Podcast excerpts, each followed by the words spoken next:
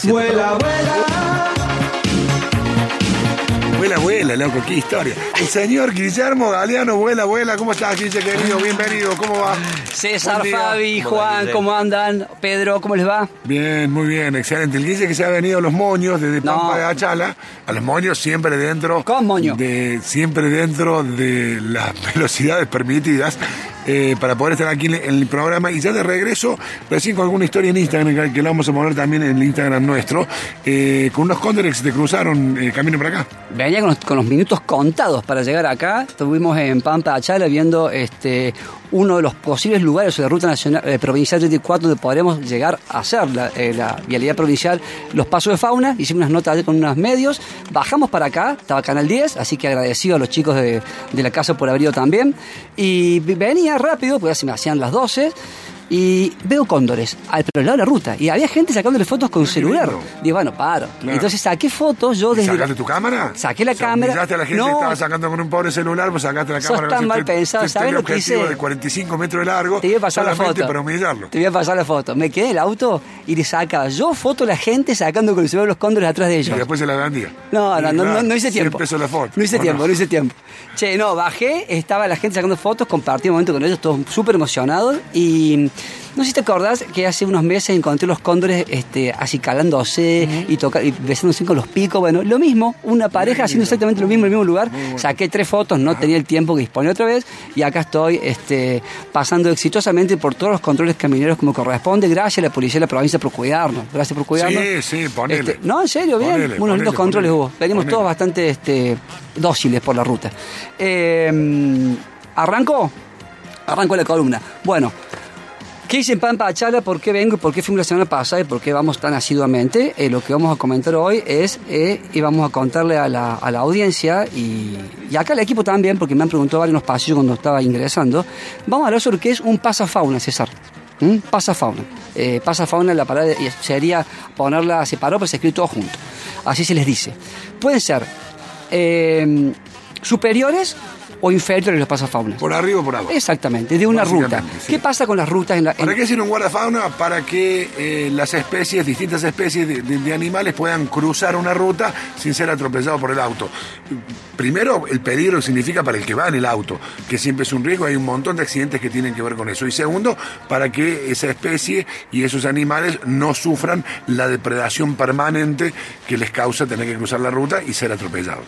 Exactamente eso. Vamos a hablar también, César, lo explicaste perfecto, y también te cuento algo sobre qué es la fragmentación de un territorio, ¿bien? Tengamos en cuenta que los animales eh, necesitan amplios terrenos para desplazarse, para ir y para venir, y eh, el aislamiento poblacional es uno de los problemas que tenemos. Al no poder cruzar de un lado a otro, se produce la endogamia, quiere decir que se empiezan a reproducir entre familias, digamos, y eso no es sano desde lo genético, ¿bien? Entonces, cada ruta, cada camino, cada autopista genera un aislamiento poblacional. Eso vamos a hablar de los términos biológicos, es lo que te diría un ambientalista que ama la naturaleza y saca fotos de los pájaros y demás. Pero, pero, y acá viene la incumbencia, creo, del primero hasta el último cordobés de la provincia, se dedique y tenga el gusto que tenga, el hobby que tenga, y es que vamos a hablar un poco de la seguridad vial. Y es por eso que Fundación Milaves, en conjunto, escucha esto, con 16 instituciones y ONG de toda la Argentina, en la que te destaco el,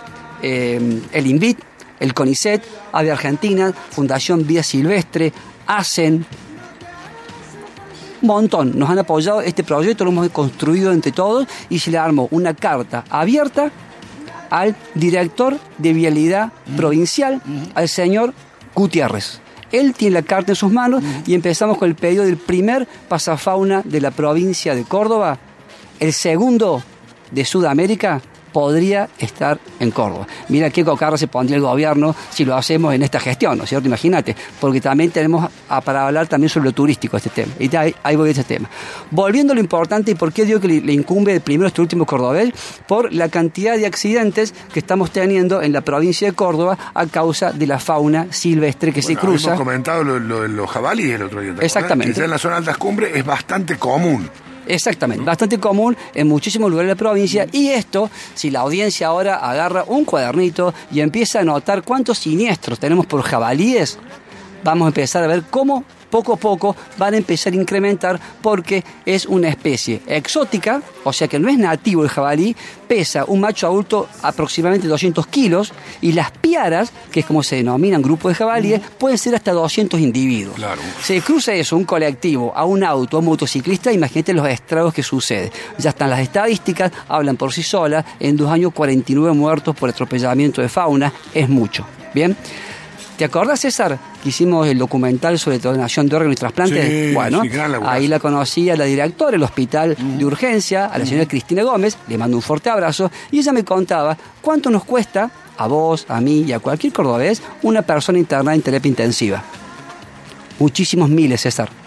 Eso es lo que nos vamos a empezar a ahorrar si empezamos a tener en cuenta a la hora de construir rutas nacionales, provinciales, vecinales y municipales los pasafaunas. Eso es lo que vamos a ¿Qué empezar a costo evitar. tiene más o menos hacer un, un pasafauna? Imagino que porque por arriba será más caro, porque Exactamente. más infraestructura, pueden ser por abajo también. ¿Y cuáles son los animales principalmente que lo pueden, que, que lo pueden utilizar? Hay unos 64 mamíferos en Argentina y 15 de estos mamíferos están ya comprometidos sus poblaciones por la cantidad de atropellamientos que hay. Te nombro algunos. Aguaraguazú, en, en riesgo de extinción, pumas, zorros, y después vamos a distinguir entre... Liebre.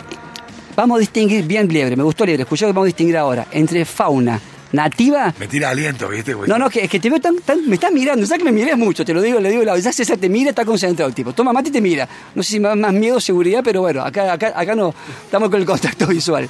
Escucha, no, liebre bien, porque mira, vamos a dividir la fauna en dos. En nativa y en, y en exótica. Bien, nativa, corzuela, aguaraguazú, puma, zorro, zorro colorado, después te digo quién es, comadrejas y muchísimas otras. Hurones, hurón mayor, hurón menor, conejito los palos. Y después tenemos la fauna introducida o exótica con fines comerciales, deportivos incluso, y ahí entra el jabalí, incluso la liebre, porque la liebre, para que sepamos, no es nativa, es introducida, vino con los europeos. Pero no me preocupa tanto la liebre porque te rompe un faro la liebre. Pero sí me preocupa un poquito más el jabalí y es lo que debería estar preocupando ahora al director de vialidad provincial, el señor Gutiérrez, porque pesa 200 kilos un jabalí y esta es una problemática que está en avance a pasos agigantados en toda la región central y sobre todo en Córdoba y en Pampa de Achala. Bien, esta, esta fauna exótica es la que también, al igual que la nativa, produce siniestros. Y estos ecoductos serían para que estos animales transiten, o ya sea un ecoducto por arriba o uno por abajo, y voy a explicar cuál es por abajo. Es más ni menos que una alcantarilla, lo cual viene un ingeniero hidráulico y analiza por dónde está la escorrentía y la hace. Acá deberían estar los biólogos, los técnicos, parques nacionales, los guardaparques de todas las reservas y diciendo, mira, por este sector es por donde se desplazan los animales. Por acá suelen cruzar. O sea, hay, hay lugares en los cuales cruzan más que otros, por una cuestión de costumbre, de geografía, de topografía. No hace falta seguirlos con un dron. Si chequeas la ruta y la, la haces durante un año y veis dónde están los animales muertos, ah, mira, acá se mueren más que allá, listo, lo hacemos acá. A, B, C, lo hace cualquiera. Bien, no hace falta ser experto. Pero. ¿Dónde para- hay más sapo reventado en el, Eh, en bueno, la- en el meta- asfalto? en Alemania, cuando hay mucho. eh, Para ¿Sabes que lo que le pase. dice un sapo al otro? ¿Cómo? ¿Sabes lo que le dice un sapo al otro? Qué miedo. A mí no, a mí lo que me revienta son los camiones. ¿Qué hacen, ¿Qué hacen en Alemania? ¿Qué hacen en Alemania? Ponen caños de PVC de 110 abajo de la vi, ruta y pasan vi, los sapos por ahí. claro, es tan sencillo. Es tan sencillo. Es, increíble la, impor- la importancia de, de- de preservar la población de sapos. Es súper importante para mantener el equilibrio en el ecosistema. como cada uno de los integrantes de este ecosistema, vos, yo y cualquier mosquito, serpiente, por más que te guste o no, o corzuela. Todos, todos, Ningún guarda ganado, ningún todos, guardafauna para pasa todos fauna para somos de que me decís de Un países, cartel así grande de serpiente no es. me tocas, me tocas este países extranjeros, Ahora, Estados, claro, porque ahora vos usás pulseras de arara. Estados Unidos. ¿No ves? ¿Viste que tiene pulseras de Sí. arara? ¿O no, Fabi? Sí, sí, Mira, sí, yo no sí. estoy mintiendo, tiene Totalmente. pulseras de arara. Estados Unidos, Suiza, Francia, Canadá, Estados Unidos, hace más de 50 años que los pasos de fauna son comunes, se hacen concursos para ver quién es el más efectivo y acá solamente tenemos Yo uno. vi en lo que vos en lo que vos compartiste, que nosotros lo vamos a poner ahora, Pedro, también en nuestro Instagram, porque está muy bueno todo el laburo que hizo el Guille. Y hay algunos modelos de, de, de pasafauna, los que son por arriba, que aparte están bárbaros, porque quedan camuflados como si tuvieran también un techo verde, la verdad que quedan como parte del país, como parte del paisaje, eh, es un lindo laburo. Un lindo laburo que hizo los biólogos de la Fundación, eh, Gabriel Orso, eh, Pachu Merlo, Guillermo Esferco, Micaela Maraza, los biólogos fueron los que están trabajando hace un buen tiempo, te diría que uno a dos años trabajando en el tema para hacer la parte de investigación. es laburazo, los chicos laburazo con toda la asistencia del resto del equipo.